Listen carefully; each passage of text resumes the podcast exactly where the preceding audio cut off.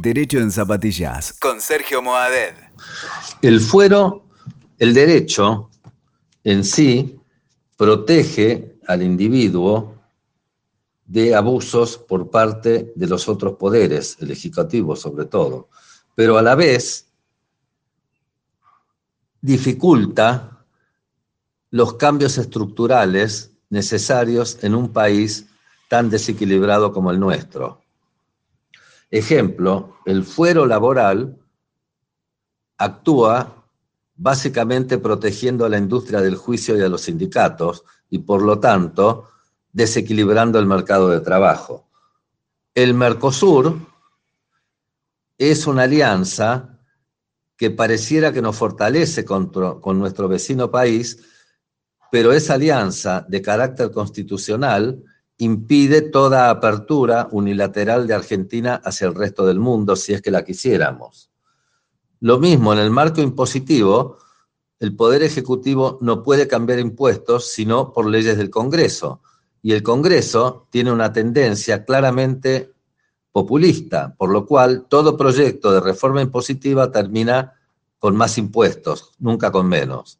Son tres ejemplos bien claros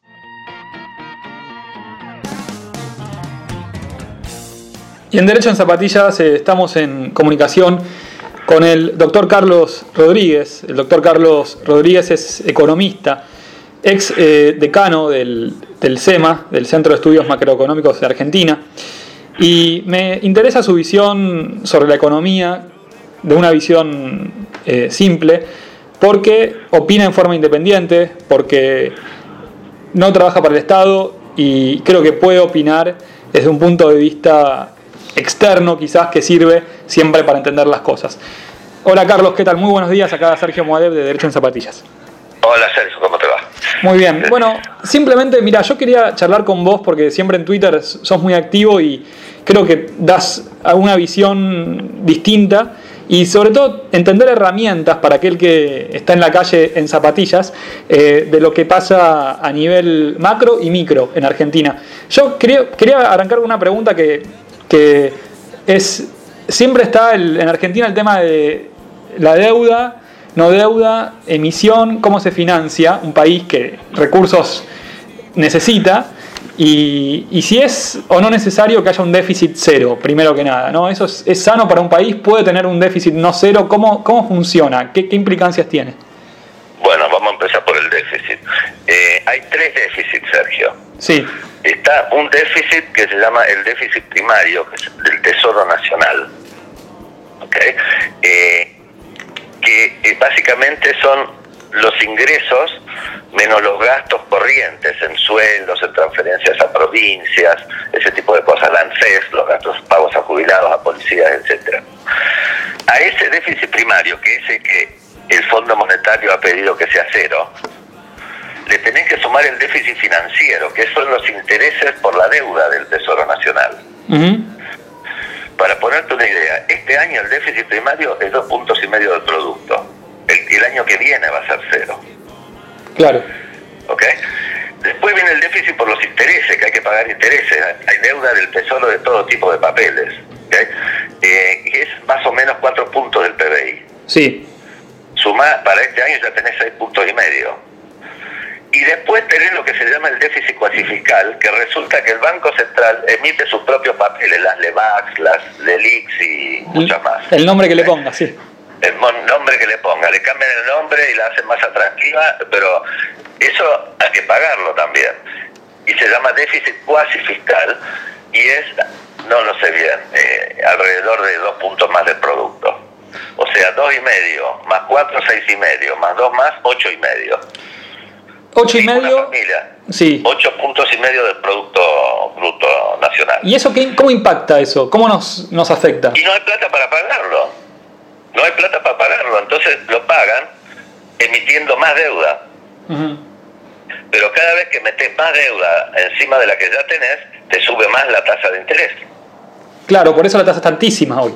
Entonces es una bola de nieve. O sea, cualquier persona, por ejemplo, que saque una hipoteca, tiene un déficit sí. financiero. tiene que pagar, pero siempre tiene que amortizar algo. O sea, el banco te va a pedir que pagues los intereses, ¿cierto? Y que además amortices. O sea que el Tesoro tendría que tener un superávit sumando todos esos tres déficits. Y no ocho puntos y medio de déficit adicional, porque no solo no paga la deuda, ni siquiera la amortiza, sino que además la agranda, porque tiene que pedir prestado más para pagar los intereses. O sea, no amortiza y encima se endeuda por los intereses de nuevo. Entonces estás en una cosa explosiva a menos que estés creciendo como bestia, al 8,5% anual, tan China jamás alcanzada, y entonces la deuda se diluye, no se paga, pero se diluye como proporción de, la producción. Del, PBI. del producto, que es lo que importa. Sí, sí, sí, sí. Es como que vos te, entra, te entran 100 y, debes eh, el 8 puntos, debes 110, 108 prácticamente, pero nunca lo terminás de pagar los 100, nada.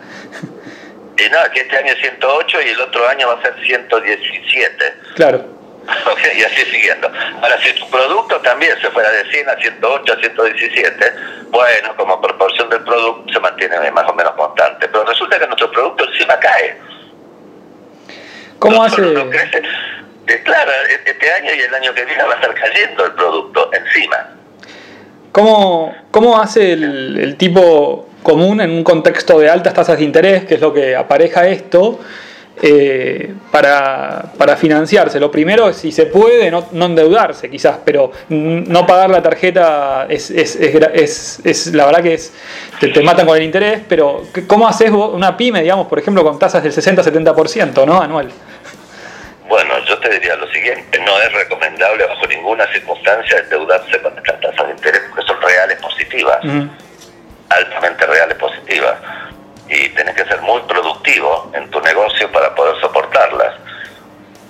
Porque de lo contrario vas a tener el mismo problema que tiene el gobierno con su propia deuda también. Todo rollover, rollover, présteme más, présteme más porque no puedo pagar. Y eso te lleva a la quiebra. A, la pyme la lleva a la quiebra, a cerrar. ¿Cierto? Sí. Y, y al Estado lo lleva al default. Como ya nos ha pasado, eventualmente. ¿Qué, ¿qué, pasa con los bonos? ¿no? Muchos dicen, a la hora de armar un portafolio de inversión, aconsejan algunos bonos en dólares, otro una mezcla de bonos eh, plazo fijo en pesos que ahora paga 48% anual. Eh, y, no, y llegan, llegan, a dar 55 anual también. Y el Banco de la Nación te da indexado por UVA más 10% real. ¿Está bien que el Banco Nación de eso? Pregunto. No, para mí no. ¿Por qué? Es impagable. ¿Y porque, porque si al pasivo, al que le presta la plata, le da UVA más 10% real, imagínate que tasa no está prestando. Claro.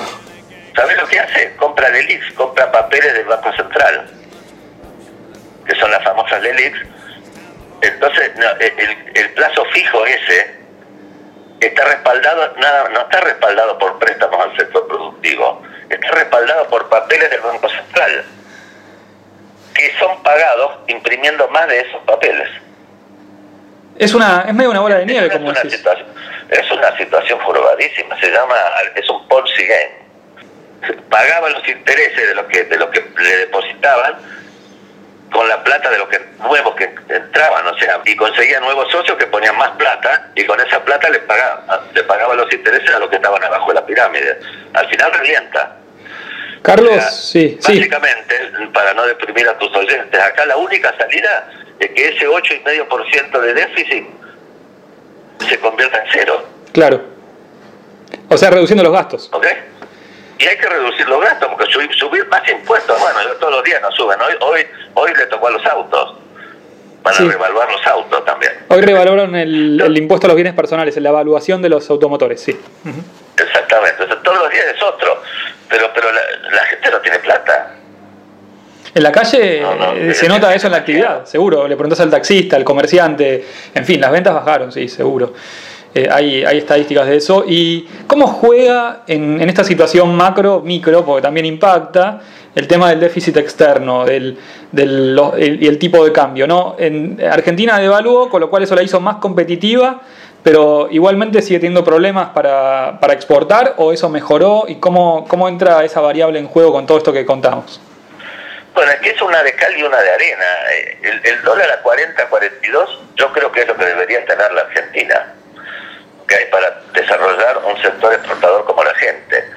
Pero para tener ese dólar a, a 40, 42, no tienen que entrar capitales golondrina, el gobierno no se tiene que endeudar afuera.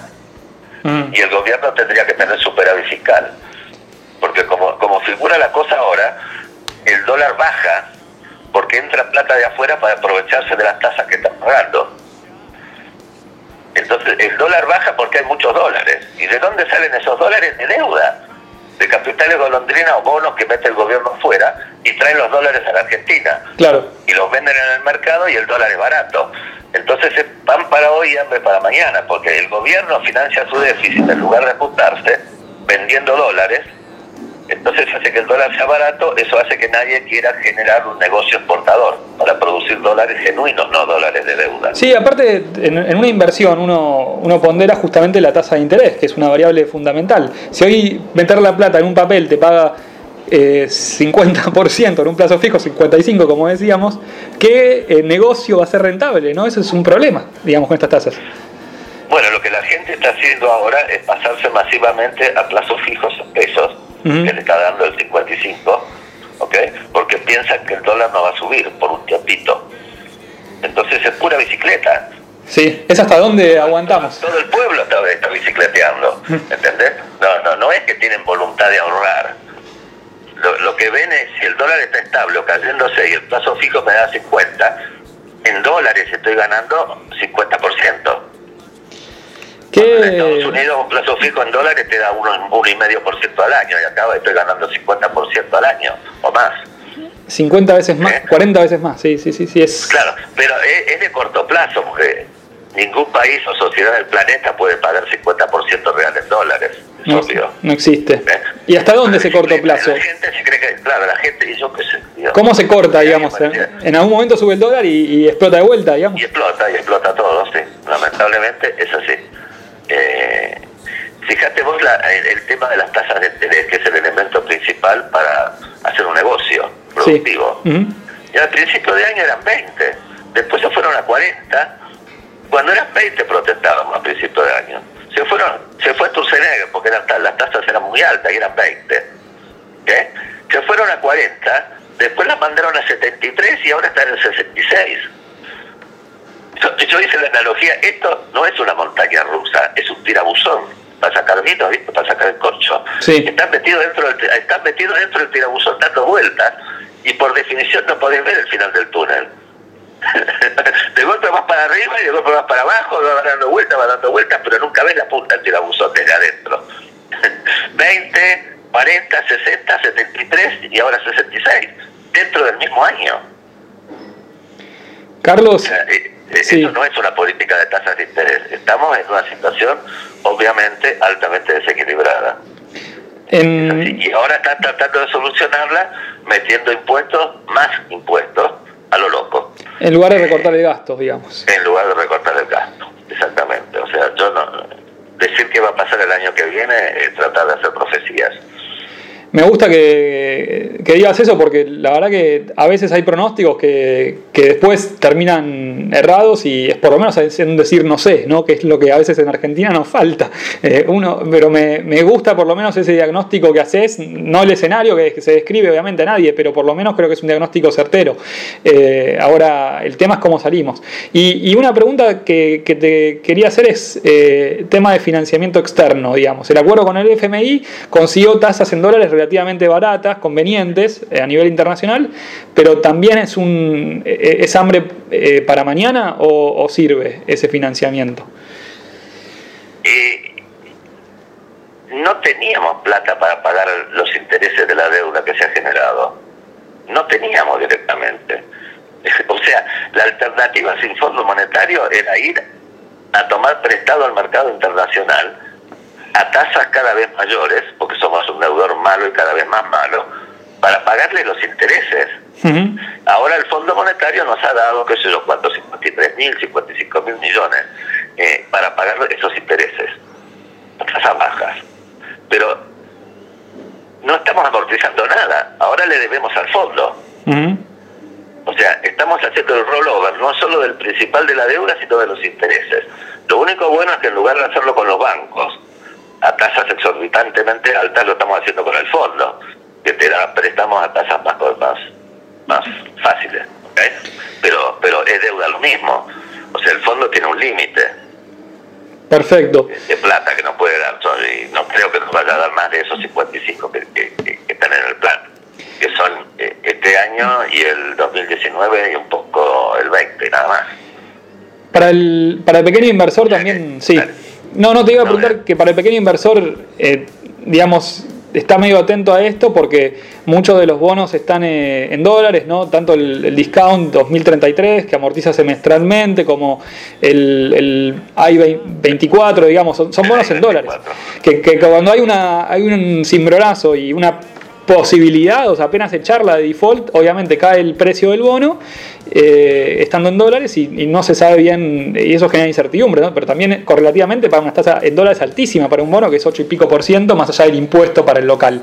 Eh, ¿qué, perspectivas puede tener esos bonos, digamos? O sea, tienen un riesgo de default, eso es indudable, ¿no? O sea, también tienen riesgo de default. Ahora, no te olvides que el default, si hay, no puede ser selectivo en, términos de la... Hay dos deudas, la interna y la externa. Sí.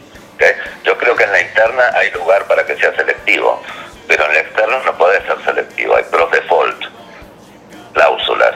Claro, de paripasu, justamente que a todos los tratás igual.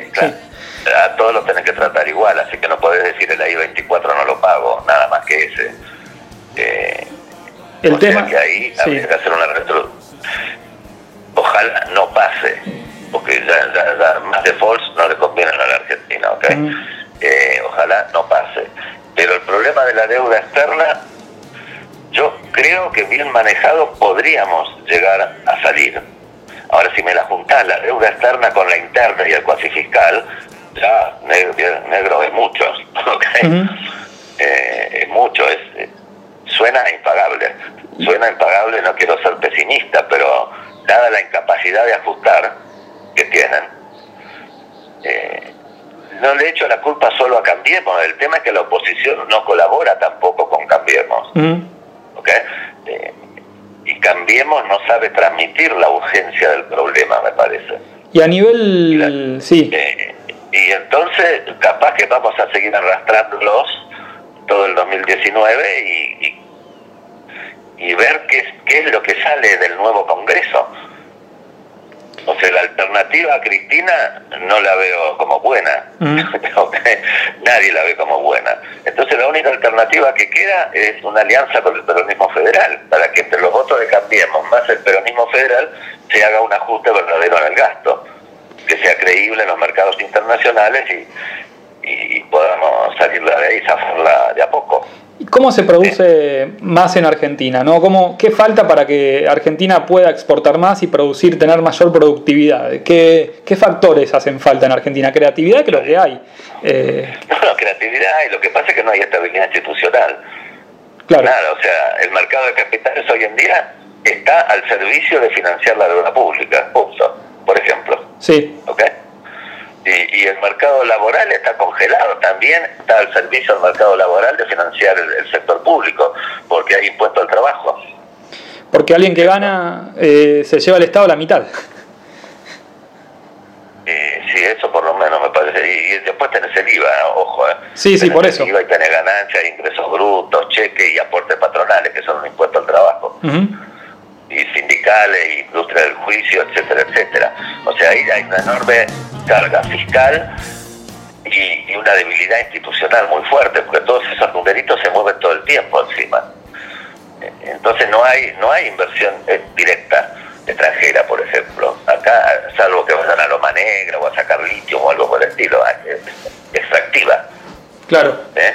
Eh, pero nadie se mete en el área del Gran Buenos Aires con una fábrica para contratar 10.000 empleados por casualidad. O sea, por eso cuando, por ejemplo, viajamos no tan lejos, ¿no? Como Brasil o Santiago de Chile, ves cadenas internacionales que también producen allá y en Argentina eso ni tenemos. Las, recién eh, hoy, el otro día escuchaba que una importante cadena de ropa en Argentina está en concurso preventivo, por ejemplo, para cortar intereses, pero también por la situación económica. Claro, y sí, no hay más remedio.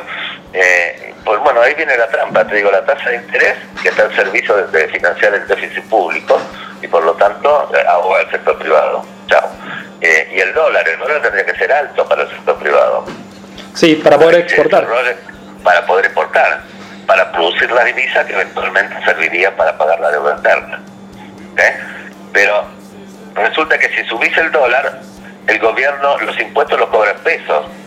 Entonces Ah. los pesos no le alcanza para cobrar, comprar los dólares para pagar la deuda. Ah, por eso. Ahora- Entonces el gobierno, al gobierno le conviene el dólar barato.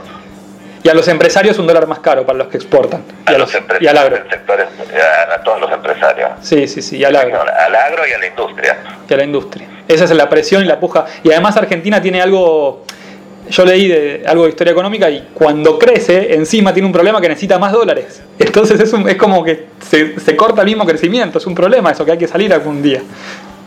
Y sí, pero para salir precisas reformas estructurales fundamentales, tanto en materia de impuestos como en materia de gastos. Mm. Y lo que pasa con el gasto, que subió muy fácil, o sea, cuando desde que se fue Menem hasta ahora, subió más de 20% del PBI, o sea, Menem creo que lo dejó 26 y ahora está en 47.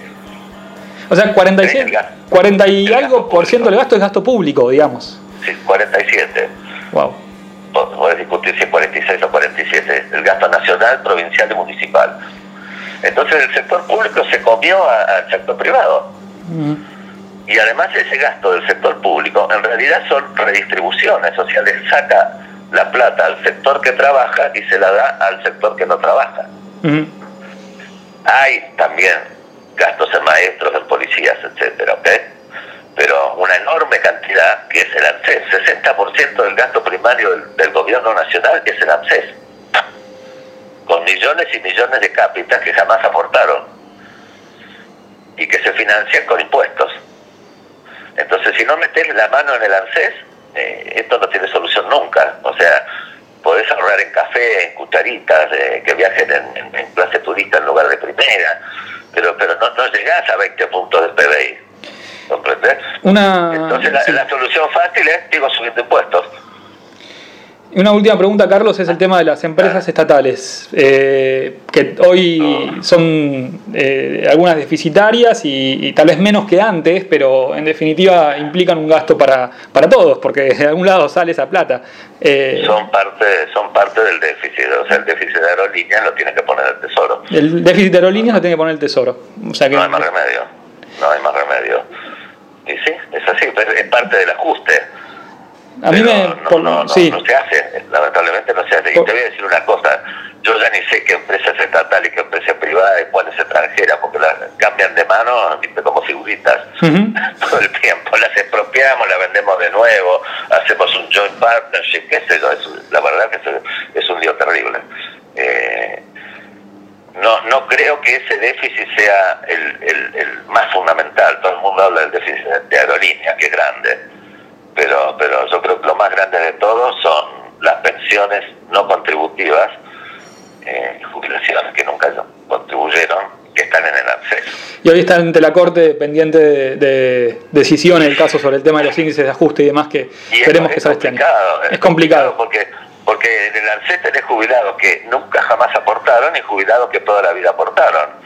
Y por ley todos reciben lo mismo. Y- Es- es y, casi- y- es feo, pero, pero si no se toca el ANSES y se hace una auditoría seria de esas jubilaciones eh, y que la Argentina además crezca. Pero lo que pasa es que no podemos esperar tantos años porque no tenemos plata para pagar la deuda. Entonces el default va a llegar antes. Dame, ahí, eh, dame algún es signo, por lo menos positivo, Carlos, si es que ves, espero que sí, de, de- de alguna, alguna medida económica o algún, alguna iniciativa del sector privado que creas que pueda contribuir a que Argentina crezca o, o algún punto de vista de, de- de alguna iniciativa que veas que, que sirva. Mira, lo único que yo veo bueno es que sigue funcionando la democracia y que está surgiendo dentro del peronismo un movimiento no kirchnerista. Mm, Eh, ahora, dentro de ese movimiento hay un grupo de gobernadores que yo diría son más afines a, a hacer un ajuste y a la economía de mercado, y hay otro grupo que no lo son. mm. Eh, o sea, hay tres grupos, los kirchneristas y después el peronismo tradicional y el peronismo renovador, Claro. llamémoslo. Claro, claro. Eh, a mí yo me gustaría que ese peronismo renovador se llegue al balotaje o por lo menos que gane sitiales en el Congreso, cuestión de que apoyen a Cambiemos cuando quieran hacer gastos, de bajar los gastos. ¿Entendés? Porque hoy en día el, peronismo simplemente le dice que no a todo, más, más o menos. Sí, y fue una negociación a todo lo que no sea subir impuestos. Muy dura con el presupuesto y, y, es un acuerdo, una tensión constante. Pero sí, lo político siempre influye tanto en Argentina. Como es tan inestable, genera cimbronazos. Gracias. Carlos Rodríguez, economista y ex eh, decano del SEMA. Gracias de verdad por, por, tu visión, por aportarnos algo para entender la economía en Argentina, que no, no es fácil, y te agradezco mucho entonces por la nota. Gracias, Sergio, por llamar. Un abrazo. Chao, chao. Escuchaste Derecho en Zapatillas con Sergio Moadet. WeToker. Sumamos las partes.